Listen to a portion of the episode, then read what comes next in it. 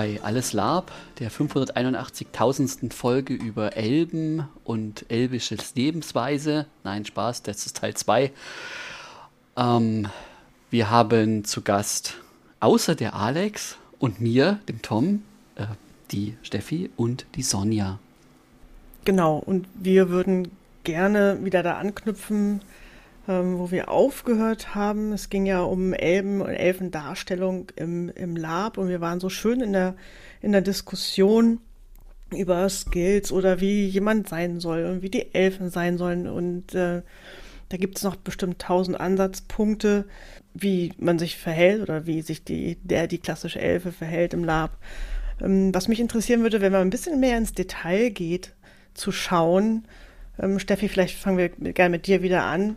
Welche Details sind dir persönlich wichtig? Also jetzt bei dir. Auf was achtest du besonders, wenn es ums Elfenspiel geht?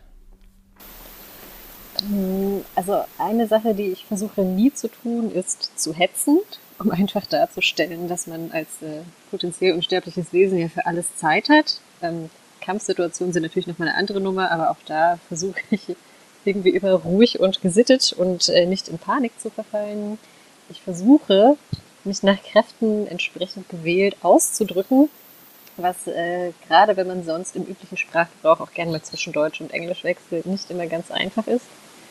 Ja. Vorhin hatte ich noch ein paar Sachen. Dann grätsch ich kurz mal rein. Ja, mach das mal. Ähm, ein Teil davon, äh, von dieser Darstellung ist für mich auch während eines Kampfes äh, völlig äh, leidenschaftslos auszusehen. Also als wäre das quasi so etwas wie äh, das Butterbrot streichen.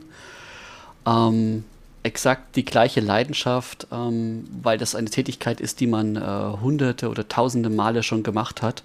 Und entsprechend dem, ähm, das versuche ich auch im, im Kampf rüber zu bekommen, also wenn meine Rolle kämpft, um einfach dann auch damit darzustellen, dass diese, ähm, dass diese, dieser Elf halt schon äh, echt alt ist und das eine völlig no natürliche und normale ähm, Reaktion ist zu kämpfen. Also selbst dort vielleicht nicht gehetzt, aber äh, leidenschaftslos, ausdruckslos zu sein, um äh, ohne dieses Gefühl des Adrenalins und so weiter, äh, das versuche ich immer rüberzubringen.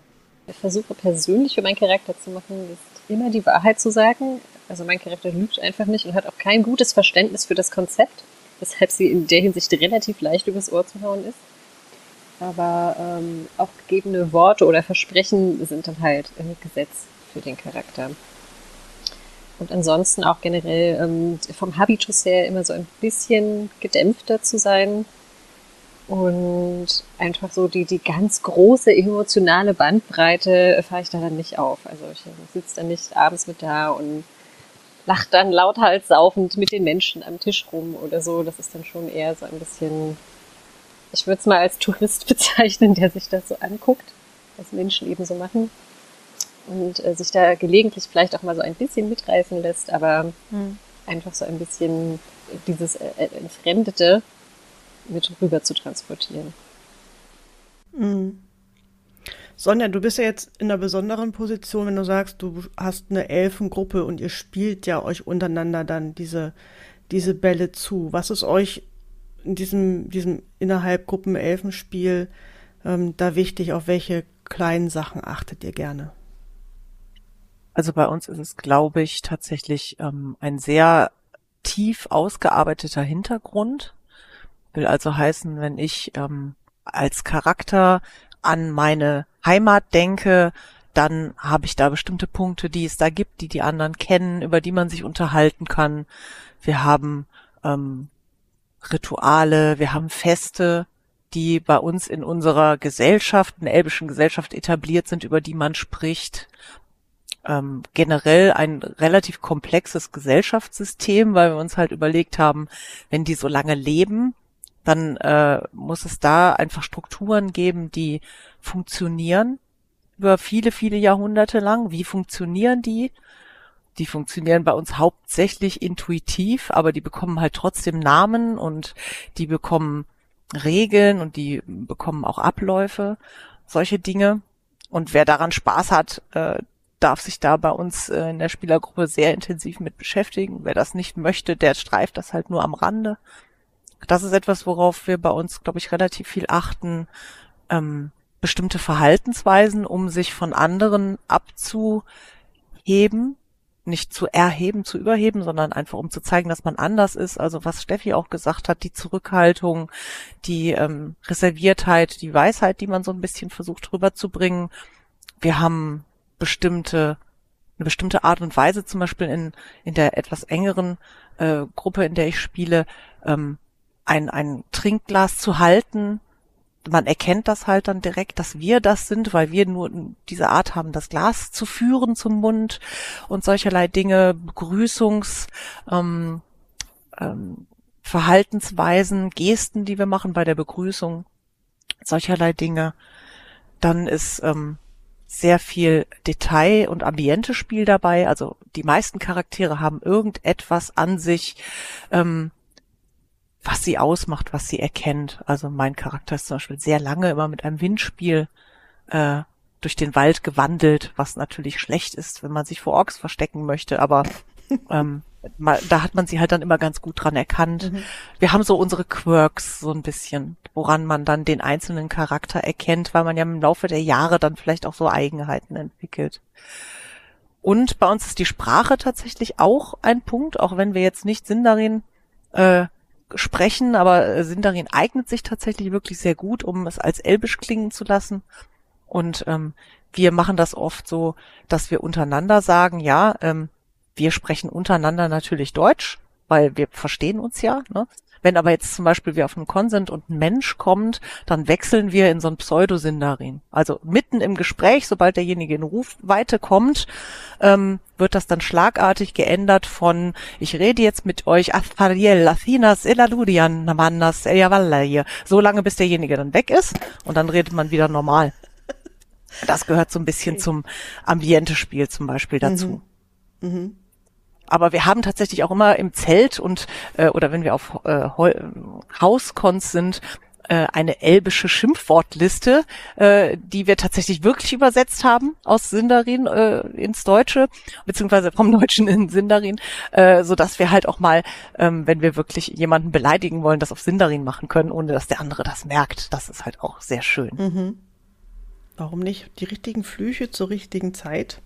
Ja, finde ich, ja. Find ich. Und es klingt wunderschön. Also ja. wenn du als Beispiel was hören möchtest, oh ja. du kannst zum Beispiel zu dem anderen sagen, spring von der Brücke, Pfostenkind. Und auf Sindarin Carbodatiant Tafchen. Hört sich einfach total schön an. Ja? Genau, dann soll er halt schön von der Brücke springen, das Pfostenkind. genau. Großartig. Nein, aber das, das ist natürlich der Spaß, den man sich dann ähm, einfach mal gönnt, äh, dass man dann auch sich selber vielleicht so ein bisschen ähm, auf die Schippe mhm. nimmt während des Spiels dann. Ja. Finde ich super spannend. ich finde es auch sehr, klingt einfach sehr elegant und äh, dass keiner sonst Ahnung hat, was ihr da sprecht. Manchmal ihr selber nicht, finde ich auch irgendwie charmant. Wir überhaupt nicht. Also wichtig ist, dass man selber der Meinung ist, dass man weiß, worüber man redet mhm. und der andere einem das glaubt. Das ist alles. Ja, genau. Das ist die ganze Magie des, äh, der Elbensprache. Ich höre aus diesen Beschreibungen, fällt mir eine Diskrepanz auf. Wenn ich jetzt so ein Elbenspieler bin und sage, ich habe jetzt einfach tausende von Jahren Zeit und ich weiß aber, Outtime, ich habe jetzt nur noch bis Samstagabend Zeit. Ne, das heißt, ich, also, wenn das so ein klassischer Wochenendcon ist, mit ich Freitag, Nachmittagabend fängt das Spiel an und geht im Prinzip 24 oder 36 Stunden ja Maximum, äh, weil man weiß, am Samstagabend ist meistens der Peak irgendwie und äh, Sonntag früh, wenn du da aus dem Zelt kriegst, bist du wahrscheinlich nicht mehr der Elf, sondern dann brauchst du dein Zeltbad und gehst nach Hause. Wie passt das denn zusammen auf der einen Seite zu sagen, ich verhalte mich so, als ob ich jede Zeit der Welt habe, die ihr ja quasi habt, aber sich trotzdem in Con-Geschehnisse jetzt vor Ort verwickeln zu lassen, ähm, vielleicht selbst wenn sie euch oder wenn sie euch betreffen oder wenn sie euch nicht betreffen, ähm, wie bringt ihr das zusammen? Tom, wie ist das, wie ist das bei dir? Ach, der grundsätzlich ist der Charakter ähm, so angelegt, dass er sich erstmal mit den Leuten beschäftigt und äh, das Geschehen selber ähm, man das sehr, sehr schnell mitbekommt, äh, was, was wird da eigentlich gespielt, weil man mitbekommt, wer der, ähm, wer quasi die Drahtzieher sind oder man sich eher mit, mit den abseitigen Leuten unterhält und ähm, ich habe mehr mit der Rolle mehr Spaß daran, den anderen um mich herum durch diese, durch diese Fremdrasse, die es ja ist, ähm, ein, ein schönes Spiel zu bereiten oder anderes Spiel zu bereiten, als dass ich am eigentlichen Con-Geschehen teilnehme. Das tue ich natürlich auch. In, in irgendeiner Form tut man das ja immer. Man ist ja immer irgendwie involviert. Aber es ist halt für mich viel wichtiger, dass den anderen um mich herum durch diese Andersartigkeit andere Spielmomente zu generieren. Das ist so mein persönlicher Ansatz. Mhm. Mhm. Steffi, du spielst jetzt in der Menschengruppe. Habe ich das verstanden? Ja. Ähm, wie ist da für dich die, diese, diese Verbindung zwischen, okay, das sind jetzt deren Menschenprobleme oder wird es halt auch zu deinem Problem oder wie regelst du das? Also ich habe mir den Charakter schon in, also äh, ganz bewusst so angelegt, dass es halt Themenkomplexe gibt, die den interessieren, dass ihn prinzipiell auch äh, menschliche Kulturen interessieren und äh, dass der Charakter generell auch ein Problem hat mit allen Elementen, die irgendwie dunkel, schrägstrich korrumpiert sind. Viele Plots drehen sich ja dankbarerweise um sowas und wir suchen unsere Cons auch ein bisschen danach aus, so dass ich von vornherein schon weiß, das ist ein Problem, das mein Charakter aus Gründen beheben möchte oder sich an der Lösung beteiligen oder vielleicht einfach neugierig ist. Und im Zweifel gibt es immer irgendwen aus unserer Gruppe, der aus irgendwelchen Gründen sich dafür interessiert. Und da wir praktischerweise ein sehr solidarisches Gefüge sind und untereinander einen guten Zusammenhalt haben, kann man immer auf den Grund zurückfallen, okay, XY, der will das jetzt machen und deswegen mache ich eben mit, um ihn zu unterstützen, um ihm da zu helfen ja. oder dafür zu sorgen, dass er nicht stirbt. Ja, profitierst du in dem Falle von der Vielfalt der Gruppe? Ja, also das auf jeden Fall. Also wir haben da generell legen wir sehr viel Wert darauf, dass wir untereinander interessantes Charakterspiel und Verknüpfungen haben und viele Play-to-Lift-Ansätze. Und insofern habe ich da eigentlich dankbarerweise immer auf jeder Con beste Unterhaltung. Ja, verstehe. In so einer Elfengruppe, Sonja, sieht das da vielleicht manchmal anders aus, dass ihr euch wirklich überlegt, äh, müssen wir uns da jetzt einmischen oder was ist unser Hook? Was, was treibt euch dahin? Ja, das ist tatsächlich so ein bisschen eine Mischung. Also es ist bei uns auch eher so, dass äh, wir da wie Tom uns als ähm, ähm, als NSCs für die für die Spieler sehen, ja. Also wie wie gehen die Elben mit dem Problem um? Wir sind keine Plotjäger, die meisten von uns jedenfalls nicht. Ähm, und die Lösung oder die Beteiligung am Plot steht nicht an erster Stelle, sondern eher wie äh, sehen die Elben das Problem? Oder sehen sie da überhaupt äh, ein Problem drin? Wenn wir darin ein Problem sehen, ist die Lösung, dass wir uns beeilen, meistens, dass wir uns einfach hetzen lassen und bitten lassen, ja. Also, dass die dann wirklich einfach sagen, äh, los, das muss jetzt unbedingt sein und so weiter und so fort. Und wir dann so, ja, aber man könnte doch eigentlich erstmal noch eine Woche darüber referieren. und ähm, ne, so kommt man dann letztendlich, äh, wenn man mit den anderen gut äh, harmoniert, kommt man dann letztendlich zur Lösung, dass wir sagen, ja gut, wenn ihr es so eilig habt, bitte dann, ne? Aber trotzdem, ne, ein Ritual will gut vorbereitet sein und ähm, da überlegt man sich dann schon zweimal, ob man die Elfen fragt, ob sie beim Endritual mithelfen. Meinst du, weil man sie dann von hinten anschieben muss, um damit das überhaupt zustande kommt? genau. genau, genau, ja. Weil das müssen ja wirklich alle Eventualitäten bedacht sein, ne? Und das ist, äh, das kann dann oft ist dann tatsächlich die Ritualvorbereitung um ein wesentliches äh, spannenderes Spiel als das Ritual nachher mhm. selber zum Beispiel. Und letzten Endes tatsächlich, also für uns ist es auch nicht schlimm, oder auch, muss ich da immer sagen, für die meisten unserer Spieler, weil jeder darf bei uns in der Gruppe im Grunde sich selbst glücklich spielen. Also wenn jemand Plotjäger sein will, dann macht er das. Aber so grundsätzlich ist es für uns auch nicht schlimm, wenn wir jetzt nicht den Plot lösen oder wenn wir tatsächlich auch nicht konform gehen mit der allgemeinen ähm, Lösungsmeinung mhm. auf dem Lab. Also es ist schon durchaus vorgekommen, dass wir als Gruppe gesagt haben, wir sind nicht der Meinung, dass das der richtige Weg ist. Und dann haben wir halt gesagt, ihr könnt das tun, wir sind hier nur Gäste, es ist nicht unser Land, ähm, aber wir beteiligen uns aus den und den Gründen ähm, nicht daran weil es einfach besser zu unserer mhm. Weltanschauung gepasst hat. Und das kann tatsächlich ein bisschen problematisch sein, weil viele Leute das als ähm, OT-Verweigerung ja. wahrnehmen, was es aber ja. faktisch nicht ist. Weil letztendlich ist das ja gerade das Spannende daran. Ähm, nichts ist langweiliger, als wenn nachher alle äh, Spielercharaktere zusammen an einem Strang ziehen. Ähm, es ist viel spannender, sich auseinanderzusetzen und die Sachen vielleicht einmal zu hinterfragen, ob das denn wirklich ja. das Richtige ist. Daraus ergibt sich eigentlich oft sehr viel Spiel das muss man dann wirklich, da muss man ein bisschen feinfühlig sein, um zu gucken, dass man halt nicht als als Plotsprenger oder äh, als Verweigerer ja, letztendlich dasteht.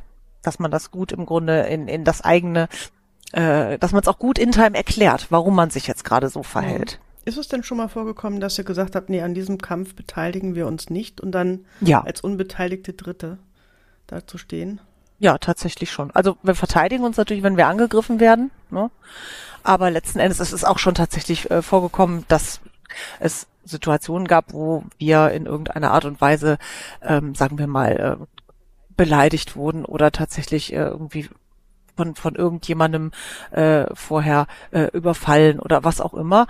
Und dann sollte man dem helfen und dann helfen wir dem nicht. Also da, das äh, ist dann tatsächlich schon vorgekommen und das gibt dann auch hin und wieder mal IT-Konflikte, aber das ist auch in Ordnung. Mhm. Wenn ich so an, an Klischees denke, und wir befinden uns ja natürlich im Lab schon irgendwie in, in der Klischeebranche, ähm, was wie, ihr, ihr habt ein bestimmtes Bild rauskristallisiert, ihr habt bestimmte ähm, Triggerpunkte und ihr habt auch bestimmte Feind, Feindbilder. Nochmal um auf diese, diese Ork-Elfen-Beziehung einzugehen. Ist es grundsätzlich eher so, dass das, dass Elfen schon auf Orks irgendwie negativ abfahren? Ähm, weiß nicht, Tom, magst du kurz was sagen? Mhm. Bei uns ist das so, ähm, wir haben das relativ simpel gelöst. Hat der Ork schwarze Haut? Mögen wir ihn nicht? Jede andere Farbe ist völlig okay. Äh, warum schwarz? Weil der Feind äh, Amateurils, also das, Land, in dem, ähm, das Elfenland, in dem ich spiele, ähm, quasi an das Dunkle Reich grenzt und äh, die haben nur Schwarzorks. Achso, okay, dann richtet sich das sehr speziell. Ja. Mhm. Steffi, hattest du ähm, bestimmte Feindbilder im Lab, die erschaffen? Ja, genau. Ich habe einfach festgelegt für mich, dass alle Elemente, die gewissermaßen ähm, korrumpiert oder böse sind, also irgendwelche korrupten Versionen der, der Schöpfung ähm, der Welt generell Feindbild sind, weil sie eben nicht so sind, wie sie sein sollten. Dazu gehören auch klassisch die Orks, auch unabhängig davon, wie genau die jetzt aussehen. Wenn es ein Ork ist, ähm, dann ist er nur tot. Gut, das passt auch ganz gut zum Hintergrund der Gruppe, weil die Gruppe eben angesiedelt ist an so einem Grenzland und da so eine, eine Feste hält ähm, gegen Orks quasi. Also die tun nichts anderes als gegen Orks kämpfen. Entsprechend gibt es da wenig Liebe für. Und das ja. ist auch ein Feindbild, das ich äh, ganz gern vertrete, weil ich sehr viel, also auch von Org-Spielern gehört habe, dass man eigentlich so eine, so eine gute Feindschaft, die auch äh, fair und dramatisch gespielt ist, auf beiden Seiten sehr zu schätzen weiß. Ja, natürlich. Ähm, Sonja, ihr habt auch ähm, ähm, eure, eure Org-Lieblinge, habe ich gehört. Definitiv, ja. also auch äh, bei uns ist das so, wir haben einzelne Charaktere, die ein bisschen ähm, toleranter sind und ja erstmal vorsichtig sich irgendwie angucken, was da so auf einen zukommt. Die meisten von uns haben ganz klare Feindbilder, also da gehören die Orks zu, die Drow hatte ich ja auch schon gesagt in der ersten Folge und ähm, alles, was finster ist, da kann ich Steffi halt auch unterschreiben. Äh, Vampire, Dämonen, Halbdämonen, irgendetwas in der Art, ähm, Nekromanten, alles, was im Grunde wieder äh, die Schöpfung ist. Ähm, wird als Feind angesehen. Wichtig ist für uns äh, nicht töten auf Sicht, sondern halt spielen mit dem Feind.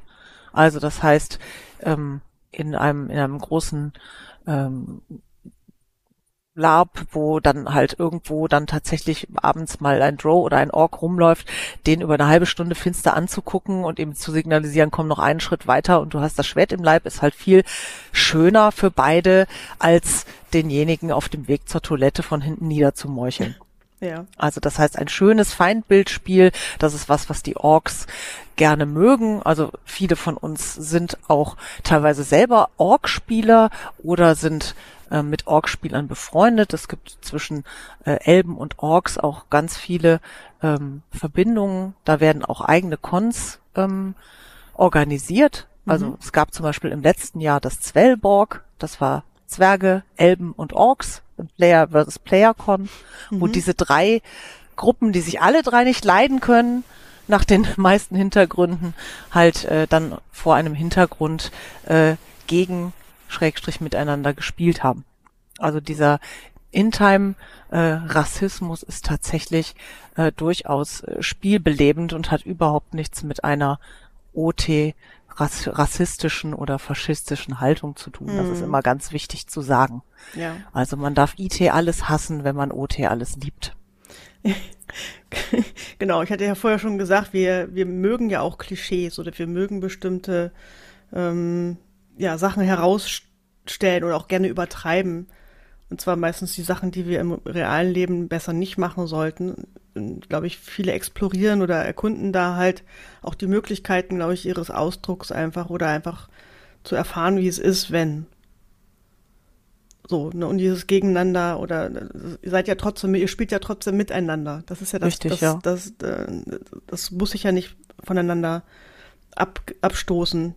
Ja, das, ähm, das, das Erfahren extremer Gefühle gehört natürlich da auch im Grunde dazu. Ne? Also mhm. Liebe und Hass, das sind halt sehr extreme Gefühle, Angst und Furcht und, und Wut und all diese Sachen, die kann man natürlich sehr schön ausspielen, wenn sie maximal getriggert werden. Und das kann durch so ein Feindbild halt wunderbar passieren. Und mhm.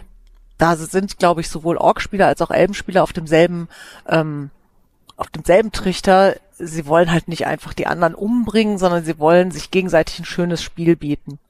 Ne, dann nimmt man sich gefangen und dann wird man verhört und vielleicht auch ein bisschen gefoltert oder was auch immer. Aber letzten Endes sind dann dummerweise die Fesseln halt ein bisschen locker und der Ork oder der Elf entkommt dann halt irgendwann wieder oder er, man gibt ihm die Gelegenheit, sich befreien zu lassen von seinen Kameraden. Oder mhm. wenn man einen, einen schönen Kampf hatte und ähm, es sind halt fünf Elfen gegen einen Ork, dann sticht man den nieder, aber man setzt halt nicht den berühmt-berüchtigten, den es früher noch gab, heute nicht mehr verwendeten Todesstoß, sondern man lässt ihn dann halt schwer verwundet liegen, sodass er halt die Möglichkeit hat, den Charakter nicht aufgeben zu müssen.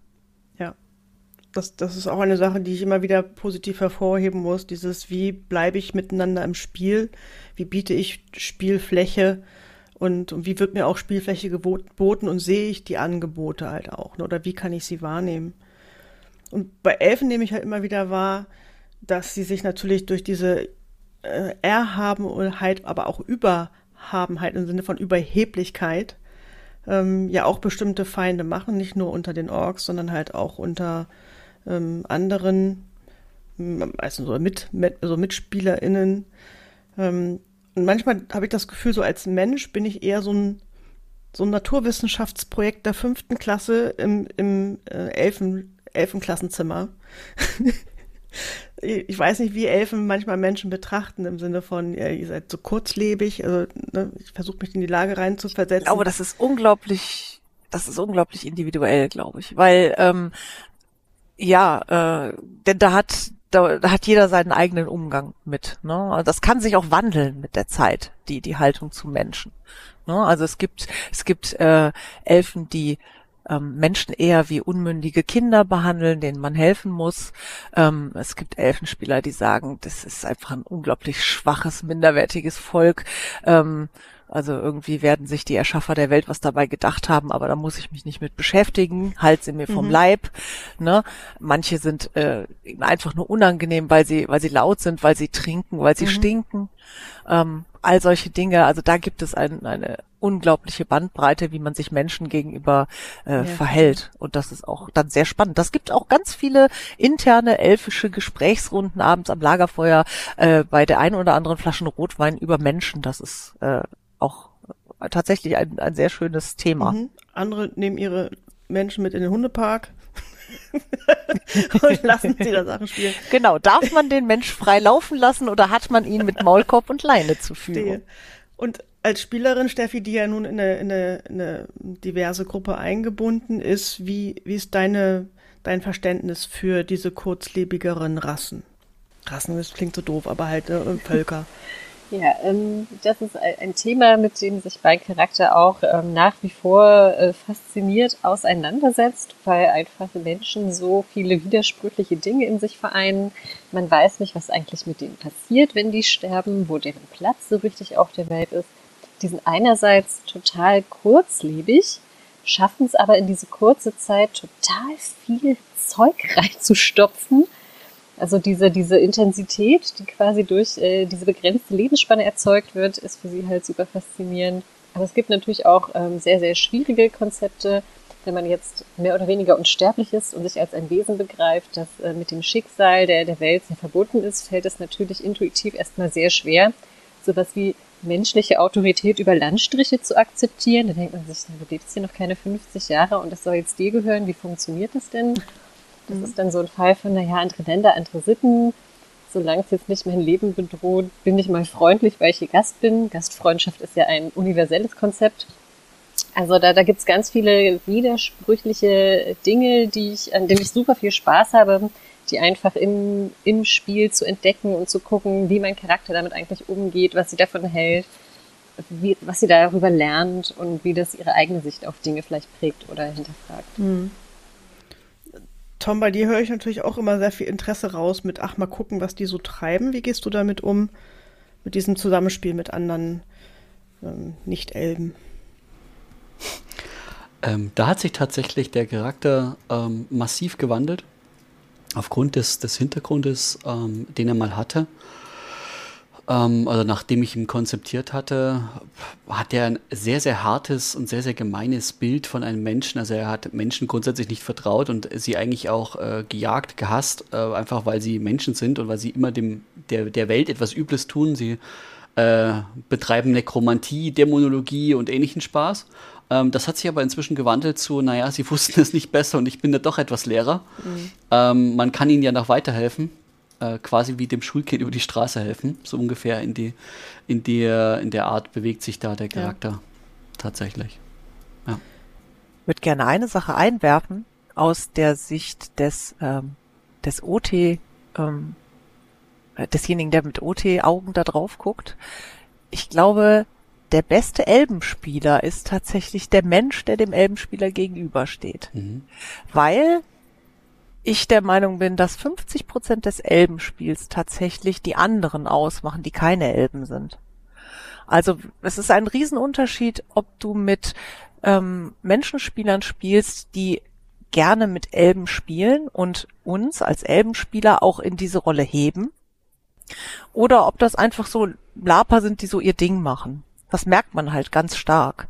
Und ähm, das macht immer unglaublich Spaß, wenn man äh, auf Labs dann Menschenspieler trifft, die dann denken, hey, das sind cool gespielten Elben, den spiele ich mal zu, ja, indem sie uns auch dann so behandeln, als wären wir so, wie wir zu tun gedenken. Ja? Also ein schönes Beispiel ist durch den Wald laufen, ja, ähm, drei Elben, ein Mensch alle laufen im Herbst durch den Wald, das Raub lasche, raschelt, es ist fürchterlich laut.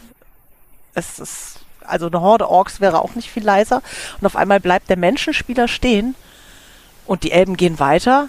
Und dann sagt er, ich wusste es doch. Ich bin tatsächlich der Einzige, der hier wirklich laute Geräusche oh. macht. Das war natürlich total gelogen, ja. Aber letzten Endes ähm, hat das natürlich das Spiel wieder so richtig gepusht, ne?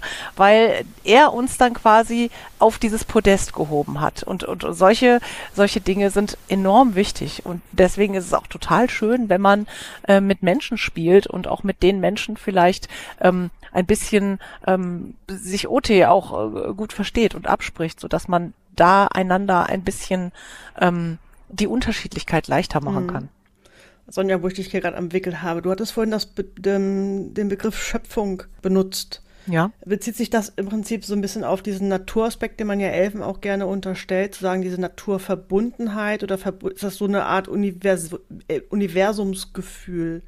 Das, das ist so etwas, äh, was ich mir vorstelle, dadurch, dass die Elben ja etwas Besonderes sind, weil sie das erste Volk sind. In den meisten Hintergründen sind sie eines der ersten Völker, das äh, geschaffen wurde, von wem auch immer.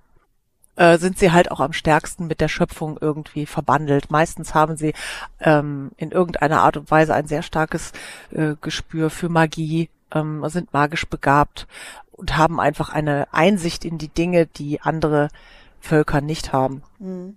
Und ähm, das ist so die Vorstellung, die ich halt auch habe, die im Grunde die Erhabenheit der Elben dann letztendlich auch ausmacht, einfach viel mehr verbunden zu sein mit dem großen Ganzen Dinge zu spüren, die andere nicht spüren können und deswegen auch das Bedürfnis haben, diese Schöpfung und dieses, wir nennen es halt das große Lied, was sich auch ein bisschen an, an Tolkien äh, orientiert, ähm, zu wahren und zu schützen und dafür zu sorgen, äh, dass dort kein, kein Schaden genommen wird durch hm. finstere Mächte oder wie auch immer. Ja.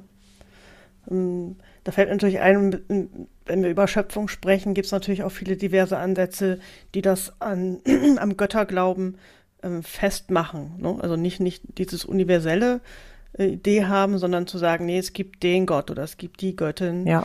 Ähm ich würde gerne mal Steffi fragen. Steffi, hast du das Gefühl, dass das, also, ne, kommst aus dem Tolkienschen Bereich, dass das für dich im Spiel ein Thema ist?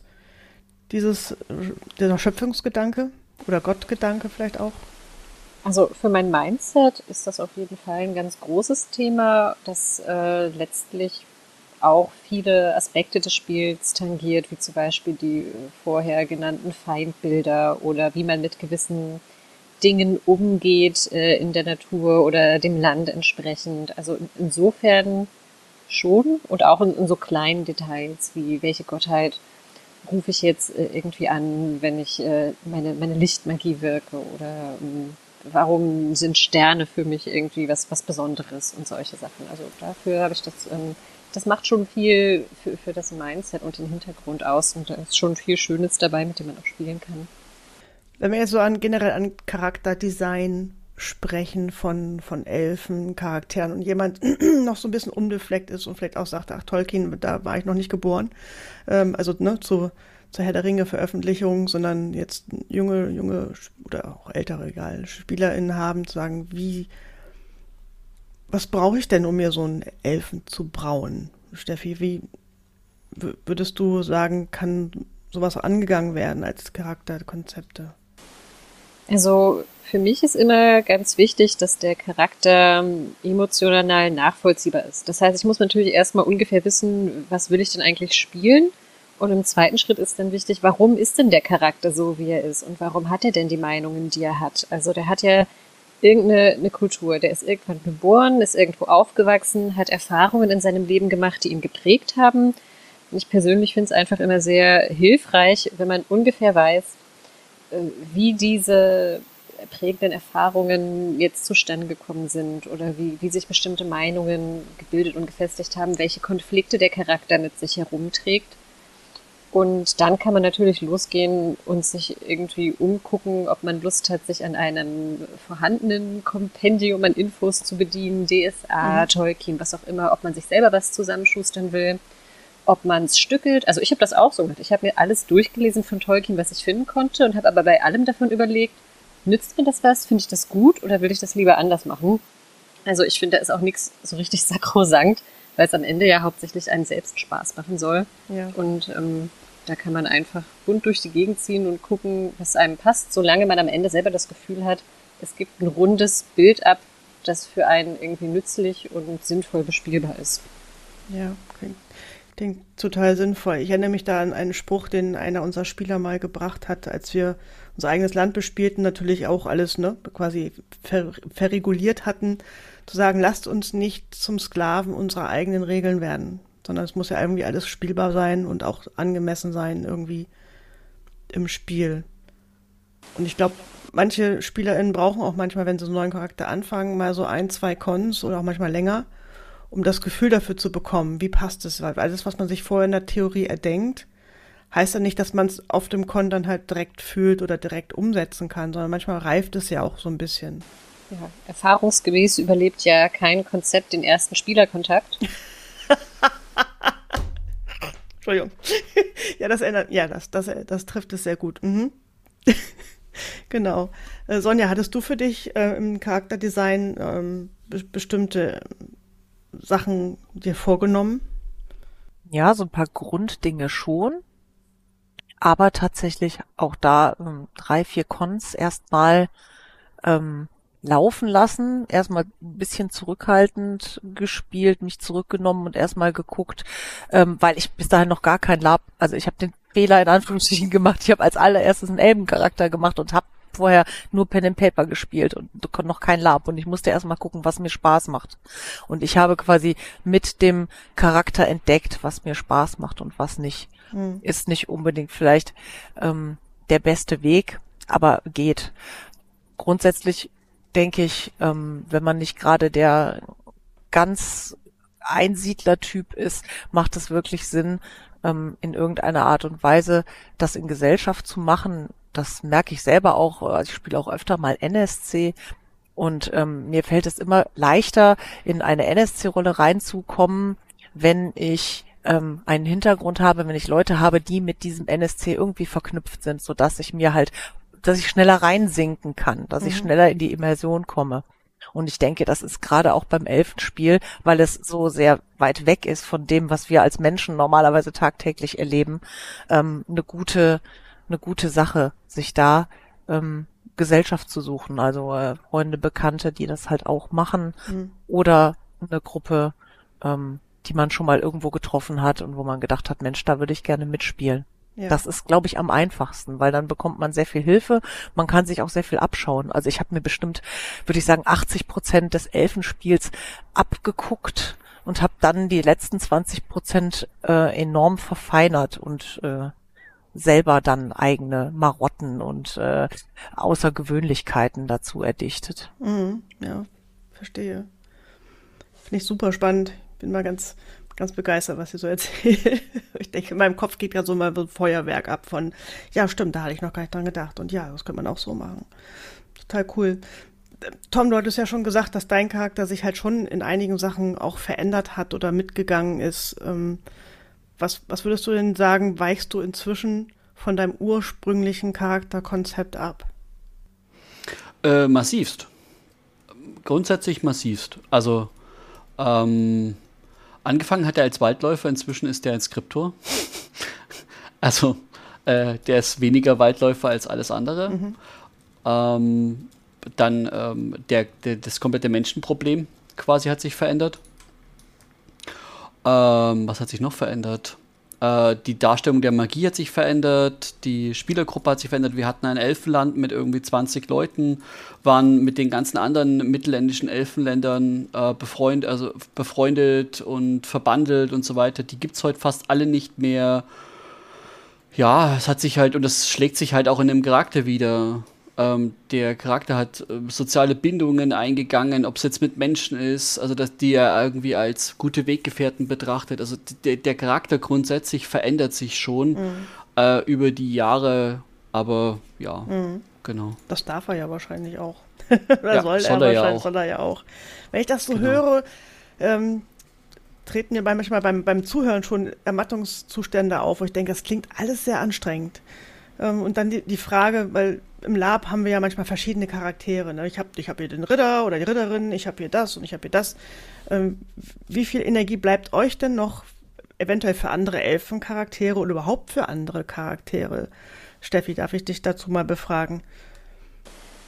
Äh, ja, also ich spiele insgesamt eigentlich so drei feste Charaktere, wobei der dritte jetzt relativ neu ist. Das ist auch der einzige Mensch, den ich habe.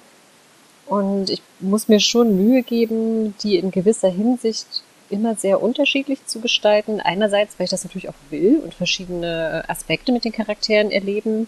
Mhm. Und andererseits, weil ich es sonst auch wirklich ähm, hart finde, dafür zu sorgen, dass die nicht zu sehr ineinander übergehen, weil man ja gerade, wenn man Charaktere schon lange spielt, dazu neigt, in so bestimmte Verhaltensmuster zu fallen. Also mir geht das zumindest so. Ja. Also vor meinem längst gespielten Charakter, da muss ich wirklich immer aufpassen, dass da nichts zu sehr in die Elfe reinkommt, weil die wirklich entgegengesetzten Enden des äh, Spektrums sind.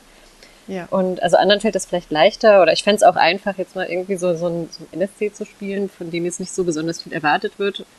Aber wenn es jetzt so richtige tiefere Charaktere angeht, da sind, glaube ich, jetzt so drei schon das Limit, in das ich Zeit und Energie investieren kann. Mhm. Verstehe. Sonja, schaffst du es, neben noch verschiedene Elfencharaktere darzustellen oder wie geht das bei dir? Auch tatsächlich nicht. Also ich habe auch drei Hauptcharaktere, die ich spiele, von der die Elfe allerdings die aktivste ist. Und nebenher habe ich noch eine Zwergin. Und äh, also auch das genaue Gegenteil, auch ganz bewusst und äh, auch einen Menschencharakter und auch da ganz bewusst was ganz anderes, weil ähm, ich glaube, dadurch, dass ich die Elfe schon so lange spiele, würde ich jetzt noch mal eine weitere Hochelfe oder so etwas spielen. Ähm, das fällt mir sehr schwer, die dann abzugrenzen von dem Charakter, den ich jetzt schon jahrelang spiele. Mhm. Ich habe das mal ein, zwei Mal gemacht und ich habe gemerkt, ähm, mir fiel es da tatsächlich sehr schwer, wie grenze ich jetzt diese Hochelfe von meiner Hochelfe tatsächlich ab. Mhm. Äh, so auch, dass man die halt nicht miteinander verwechselt. Äh, und selbst wenn man dann die kom komplette Klamotte anders trägt ähm, und eher als äh, NSC oder GSC unterwegs ist, neigt man halt dann schon in diese ganzen antrainierten Verhaltensweisen, damit man halt so überzeugend rüberkommt als Elf, dann reinzurutschen und dann merkt man, okay, das ist eigentlich sehr charakterspezifisch. Also deswegen, wenn ich eine Elfe spielen würde, nochmal müsste es was extrem anderes sein. Ähm, eine Waldelfe, eine Wildelfe äh, oder sowas aus dem Witcher-Universum, so Squire-Tell-mäßig mhm. oder äh, Cyberpunk, ganz anderes Genre. Da könnte ich auch mir sehr gut vorstellen, äh, eine Elfe zu spielen. Ja, auf jeden Fall. Das, das machen ja viele. Ich glaube, das, das ist ähm, auch ratsam, glaube ich, einfach die Vielfalt dieser, dieses Hobbys auszunutzen. Wenn ich sage, jetzt spiele ich, ich habe drei Ritter und alle sind irgendwie, oder Ritterinnen, ich habe, ne, und alle sind alle so ein bisschen ähnlich. Ich glaube, das machen, glaube ich, die wenigsten, zumindest von, von meinem Gefühl und von meinem Erfahrungsschatz her. Ich kenne viele Spieler, die sehr viele Menschencharaktere haben. Ja. Also das, das erlebe ich häufig, ja. dass die Leute drei, vier, fünf Menschencharaktere spielen, die auch sich relativ gut voneinander unterscheiden lassen. Ähm, aber dass tatsächlich Elbenspieler parallel mehrere Elben spielen, kenne ich persönlich aus meinem Umfeld eigentlich nicht, beziehungsweise ja. fast gar nicht. Also die meisten haben maximal zwei. Und die sind dann auch wirklich wieder extrem unterschiedlich. Ja. Also ich kenne einen Spieler, der hat einen, einen DSA Waldelf und einen Noldor Hochelf zum Beispiel. Also so zwei völlig unterschiedliche Spektren, ne? Oder einen, der hat einen DSA Waldelf und einen Bernhard Hennen Hochelfen. Also das sind dann wirklich ganz, ganz unterschiedliche. Aber das ist echt die Ausnahme. Mein Hundeohr wollte gerade Berner Sennhund hören, aber das war's nicht. Bernhard Hennen Elf, ja. mhm. Ja. Genau. Ich habe zwei. Ich habe zwei Elfen. Der eine ist so ein Skriptor und der andere ist ein äh, Teichrosenzüchter. Der eher so der Nacht und der Dunkelheit anhe ähm, anheimfällt oder irgendwie der, der folgt, weil in der Dunkelheit die Teichrosen besonders gut wachsen. Also schon zwei Nerds. Ja, schon, oder? ja, warum nicht? Warum nicht? Der gar nicht kämpfen kann, der, der zwar so Magie wirken kann, aber gar nicht versteht, warum man das für irgendwas anderes als äh, irgendwas mit Blumenwachstum äh, einsetzen soll. Das ist völlige Verschwendung. Mhm. Ähm, ja, genau. Ja. Was ich so immer mit rausgehört habe, dass, dass ähm, dieses ursprüngliche Baumkuschler-Klischee hier gar nicht bedient wird. Also, ne, ich weiß nicht, ob ihr den Baum, ob ihr diesen Begriff noch kennt. Ja, also sicher. Ganz von Anfang an Baumkuschler, das höre ich bei keinem. Also wirklich von keinem. Es ist, ist eher, ähm, bei, mir, bei, mir, formt sich eher ein Bild von eine sehr, sehr wirklich präzise durchdachte äh, Geschichte ähm, mit sehr viel Kultur, mit sehr viel Hintergrund, mit sehr viel Überlegung, aber halt auch immer wieder Reibungspunkte suchen oder auch das Spiel suchen mit und zu anderen. Ähm, ich kann mir vorstellen, dass, dass so wie ihr eure Charaktere anlegt, dass es auch ähm, wahrscheinlich Schwierigkeiten im Spiel gibt. Wir haben ja schon drüber gesprochen, Sonja zum Beispiel, dass, dass wenn es euch nicht interessiert, dass, dass ihr euch gerne mal auch rausnehmt oder halt irgendwas, was wie Verweigerung aussieht, was aber halt dann auch trotzdem gut durchdacht ist. Hast du noch andere Schwierigkeiten im Spiel ähm, erfahren, zum Beispiel im Mitspiel mit anderen Spielern oder auch mit anderen Elfen? Wo ihr so ein bisschen Reibung mehr habt als, ne, also Feindrasse ist ganz klar, das ist halt die Reibung dann vielleicht, das ist zu deutlich. Aber wo entsteht Problematiken mit, mit eigentlich gleichgesinnten Mitspielern? Das muss ich sagen, ist meistens dann eher persönlicher Natur, wenn sowas mal passiert ist. Also tatsächlich, dass man OT aufgrund äh, charakterlicher Unterschiede oder anderen Schwerpunkten, weswegen man Lab macht, einfach nicht so gut miteinander spielen kann. Das führt allerdings selten zu irgendwelchen massiven Problemen oder Streitigkeiten. Also man, man merkt dann, man labt nicht so gut zusammen und dann labt man halt nicht mehr so oft zusammen. Und dann okay. ist das auch in Ordnung. Oder ja. wenn man in sehr großen Gruppen zusammen ist, ähm, dann weiß man, dein Spiel ist nicht mein Spiel, das ist aber auch in Ordnung und dann lässt man sich so ein bisschen in Ruhe. Mhm. Ähm, grundsätzlich gibt's eigentlich eher eine sehr große Community bei den Elfen, wo man im Grunde auch sich gegenseitig äh, besucht. Also eigentlich über viele Jahre jetzt schon üblich, dass Elbenländer, wenn sie denn noch bespielt werden, ähm, andere Elben zu sich einladen und man dann kulturellen Austausch macht oder wie auch immer und sich so dann eben kennenlernt. Mhm. Und da merkt man relativ schnell, ob man halt auf derselben Wellenlänge ist oder nicht. Ja, verstehe. Ähm, es gibt immer wieder mal Reibungspunkte, aber ich würde sagen, die sind nicht im Elbenspiel selber begründet, ähm, allerhöchstens halt vielleicht in der Ansicht, wie ein Elb zu sein hat. Mhm. Ähm, aber eigentlich oft eher, dass es dann unterschiedliche Spielercharaktere sind, die unterschiedliche Schwerpunkte legen auf das, was ihnen im Lab wichtig ist. Mhm. Steffi, möchtest du dazu was ergänzen? Ich glaube, so viel zu ergänzen habe ich da gar nicht. Glücklicherweise habe ich so an OT-Konfliktpunkten noch gar nicht so viel mitbekommen und ähm, höchstens die klassische Sache, die aber völlig unabhängig davon ist, was für ein Charakter man spielt, dass es natürlich immer sein kann, dass man prinzipiell eher auf derselben Seite steht, aber einfach die Charaktere so persönlich unterschiedliche Ansichten oder Lösungsansätze zu Dingen haben, dass man da auf keinen grünen Nenner kommt oder vielleicht sogar auf entgegengesetzten Seiten steht, was ich persönlich eigentlich sehr spannend finde, weil ich mhm. Konfliktspiel gerade mit Leuten, die ich ähm, OT auch sehr mag, im Lab sehr schätze. Hm.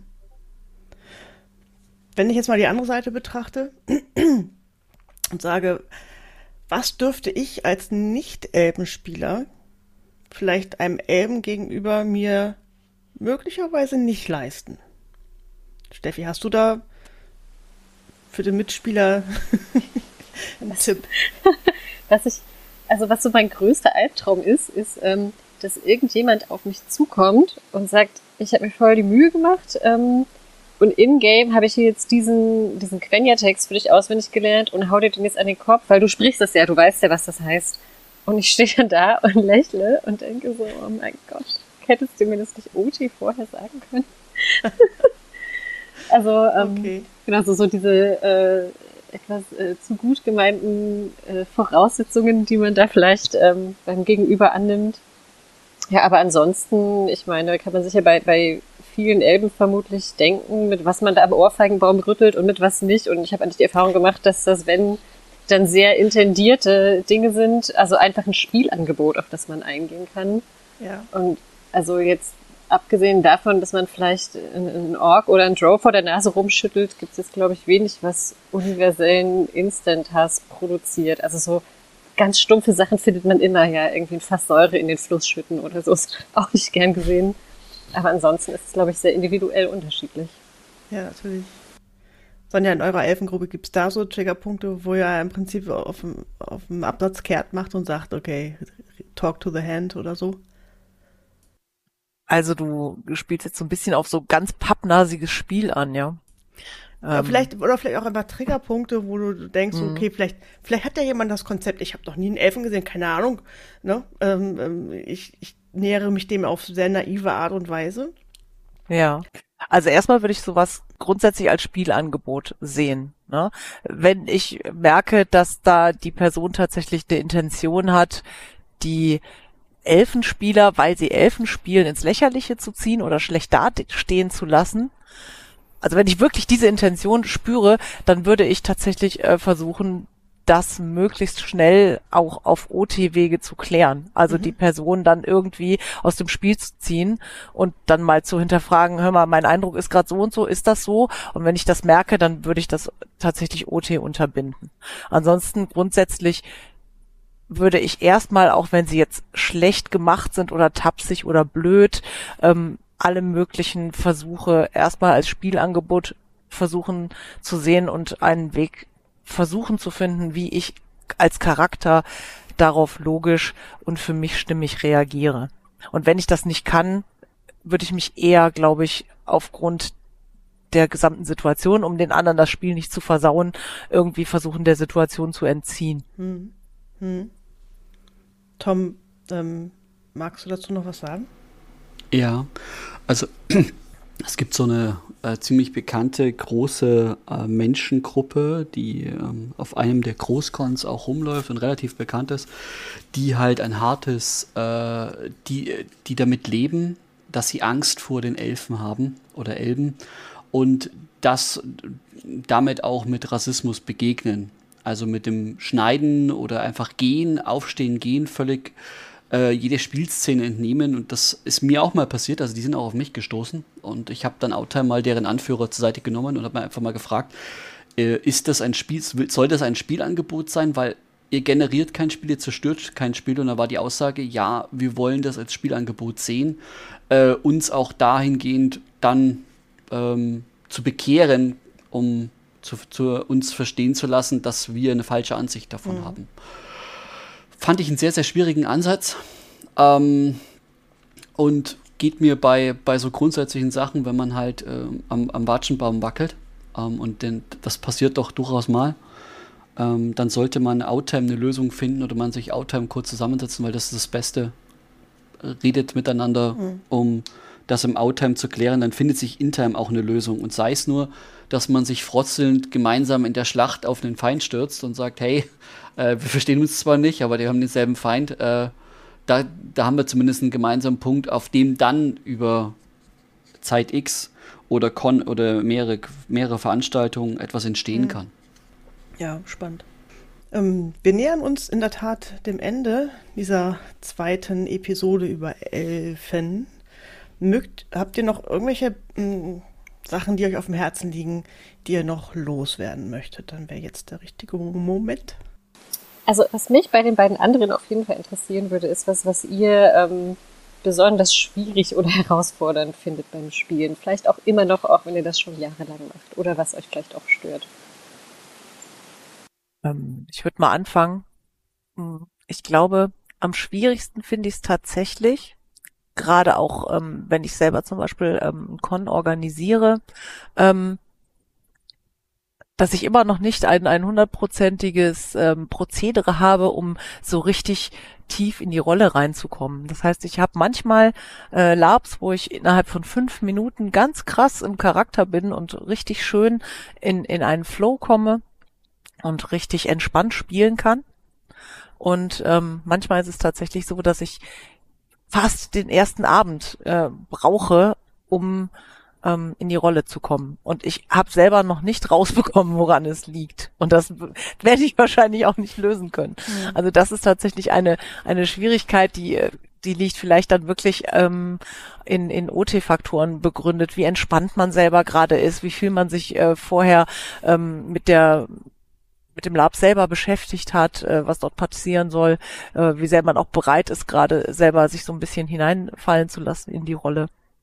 Mhm. Ähm, ansonsten muss ich ganz ehrlich sagen, habe ich schon gerade mit dem mit dem Elfencharakter wirklich eine relative Routine entwickelt und äh, das das ist, ist schon so ein bisschen so wie so eine zweite Haut geworden, so dass im Grunde nur noch ganz ganz selten Situationen kommen, die ähm, schwierig sind. Und das ist vielleicht dann auch wieder ein Punkt. Ähm, es ist dann auch schwierig, den Charakter interessant zu halten über die Jahre ne, wenn man halt diese Routine entwickelt hat. Mhm. Also wieder etwas Neues zu erleben, sich wieder irgendwie an irgendwelchen Punkten äh, zu reiben, die man halt schon 50 Mal erlebt hat. Ähm, Also da die das Interesse, das eigene Interesse am Charakter wach, wach zu halten, das ist, denke ich mal, auch eine Herausforderung, die letztendlich auch wieder durch die Gruppe abgefangen wird und durch die Charaktertiefe letztendlich und dass man sich weiterentwickelt. Bei mir ist es tatsächlich ähm, das Zusammenspiel mit anderen Elfen. Das ist immer noch, immer noch schwierig. Ähm, ich komme mit der Attitüde, hey, wir sind doch alle verwandt und wir sind doch eine, eine, eine große Familie. Da kriege ich regelmäßig leider ähm, Brechhusten. Das funktioniert nicht. Ähm, da tue ich mich heute noch, na, selbst nach Jahren, schwer. Einfach weil mir das, ähm, das ist so ein Überbügeln, wir sind alle gleich und das äh, nimmt ganz, ganz viel Spiel heraus, ganz, ganz viele Möglichkeiten der Erkundung des, der anderen Charaktere oder des Kennenlernens, ähm, was mir dann hart fehlt. Ähm, ja, das ist so der, der, der große Punkt, mit dem ich mich heute noch, heute noch schwer tue. Ansonsten, der Charakter ist, ähm, wie, wie, Son, äh, wie Sonja schon sagte, eine zweite Haut. Das trifft es ganz gut. Ähm, man, man ist es gewohnt, diese Rolle darzustellen, auch in ihren, mit ihren Eigenheiten, Macken und so weiter, weil natürlich gibt es die auch. Ähm, auch das macht das natürlich aus. Und ähm, einen alten Elfen oder einen alten Charakter zu spielen, da hat man schon sehr, sehr viele Möglichkeiten, auch Spleens, äh, komische Dinge und ähnliches äh, mit einzuweben, weil alte Menschen werden manchmal seltsam und alte Wesen auch. Ja. Mhm. Gut, aber ich würde hier damit den Sack zumachen für uns, äh, für uns alle. Wenn ihr nichts dagegen habt, habt ihr noch letzte Worte? Ja, ich fand es sehr interessant und schön mit euch und äh, würde mich freuen, wenn wir uns in-game mal über den Weg laufen. ja. Das habe ich äh, auch tatsächlich gedacht. Äh, also Tom bin ich ja in-game schon mal begegnet, aber das ist viel zu lange her. Oh, und ja. ich habe jetzt auch tatsächlich große Lust, die beiden anderen mal ähm, In-Time und OT besser kennenzulernen. Ich fand es sehr schön und äh, bedanke mich für die Möglichkeit, hier dabei gewesen zu sein. Das hat mir sehr viel Spaß gemacht. Schön, dass ihr dabei wart. Ich fand es super spannend und super interessant. Und wir treffen uns dann hoffentlich auf der nächsten Con irgendwann. Genau. Liebe Hörerinnen, das war die Gesamtrezension der Gesamtausgabe des Simmerillions. Vielen Dank, dass Sie auch jetzt noch dabei sind. Nicht eingeschlafen. Nein, Scherz. Das war die zweite Folge von Alles Lab über Elfen. Ähm, Elben. Und wir hatten tolle Gästinnen. Ja. Sonja und Steffi, ganz lieben ganz Dank, lieben dass Dank. ihr da, da wart. Mega. Und an den Rest. Ähm, Möglichkeiten, die beiden Spielergruppen der beiden Gästinnen kennenzulernen, werden wir in die Shownotes klöppeln. Wenn ihr Fragen und Anliegen habt, gern an alleslab.posteo.de. Ja, und dann sehen wir uns. Bis bald. Bis bald. Tschüss. Tschüss.